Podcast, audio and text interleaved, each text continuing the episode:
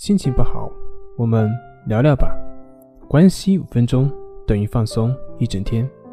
大家好，我是心理咨询师杨辉，欢迎关注我们的微信公众账号“重塑心灵心理康复中心”，也可以添加微信 “su 零二一二三四五六七八九”，了解焦虑的解决办法。今天要分享的作品是。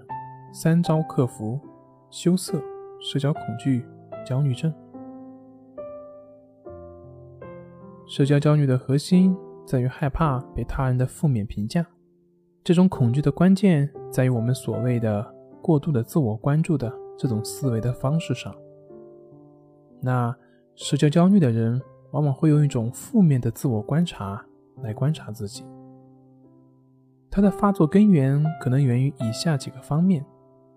一方面可能是遗传的作用，根据研究显示，由基因遗传所引发的社交焦虑，它占比例是百分之十七。那第二部分往往来自于内部压制的家庭。如果在一个家庭中，父母尤其是母亲对孩子的感受很少回应，甚至去压制孩子自身的感受，或者更多的去批判孩子、挑剔。以及控制孩子的行为，对孩子很少给予支持，把孩子的一些羞愧的行为视为耻辱，而并不是面对压力场景所自然的反应。比如，你怎么会这么紧张呢？你为什么看到阿姨不敢说话呢？等等等等。简而言之，他不是鼓励，他不是告诉他没事的。每个人在陌生人面前都会有紧张。他而是去指责孩子，让这个孩子会为此而感到羞愧，进而产生焦虑。那么这种行为就会让孩子对社交产生恐惧，进而不愿意社交。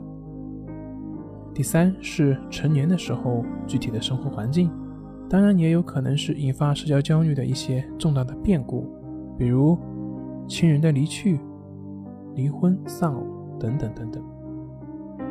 那么应该怎么样去克服社交焦虑障碍呢？在这里给大家说三点。第一点就是容许自己的焦虑。在面对焦虑的时候，最难解决的问题就是你认为必须要克服焦虑这个观念。这个观念其实比焦虑本身会更让你有压力感。当你在别人面前感到焦虑的时候，你会想立刻去克服或者去压制它。但是为什么呢？难道它让你觉得可耻了？它有很大的破坏性吗？没有，焦虑只是生活的一部分，每个人都会感觉到焦虑的存在。事实上，它并没有什么可怕的，只是你觉得而已。所以你并没有必要去控制它，你也没有必要去被它控制。关键不在于消除你的焦虑。而在于以一颗平等的心去对待它。那么第二点就是有意识的让你所焦虑的事情发生。我们可以是通过让你所焦虑的事情发生，而让你在克服焦虑方面取得很大的进展。比如你在演讲的时候很害怕别人看到你发抖或者是出汗，那么就试着让你出更多的汗，让你的手更加的剧烈的颤抖。当你试着这样做的时候，通常你就会发现，即便是你这样，你做不到，或者即便你做到了，后果也没有你想象的那么严重，因为很多时候并没有那么多人会注意到你。你也可以试着去做自己经常逃避的事情，比如说去跟陌生人打招呼，去约人出去吃饭、发言等等等等，这会让你的思维学会辨别危险的真伪，而以便。他在一些特殊情况下不会乱拉警报。